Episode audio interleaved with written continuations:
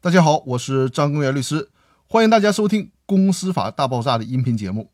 今天我要和大家聊的话题是：企业法人有被判死刑的可能。这个题目呢，听起来比较吓人，其实它主要是想解释法人终止，也就是法人解散的具体事由问题。从市场退出的方式来看，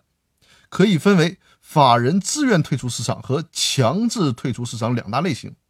自愿退出市场的情形呢，主要包括公司章程规定的营业期限届满，或者是章程规定的其他解散事由的出现，还有就是股东会决议解散。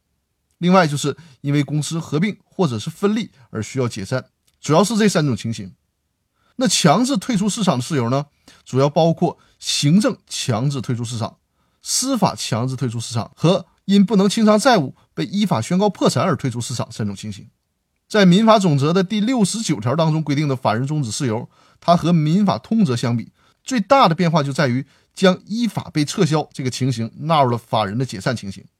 这就是民法总则的第六十九条的第四项，这里提到了法人依法被吊销营业执照、登记证书、被责令关闭或者是被撤销，这种情况下是法人的法定解散情形。被撤销是指法人因为违法行为而被行政机关撤销了登记，强制解散的一种行政处罚，这属于行政强制退出市场的范围。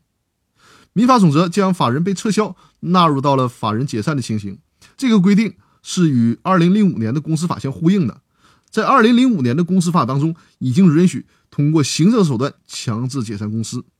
这表明我国采取了允许行政强制解散的一种立法模式。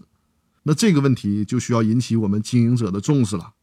如果敢肆意违法的话，那么你的公司很可能是被判死刑的。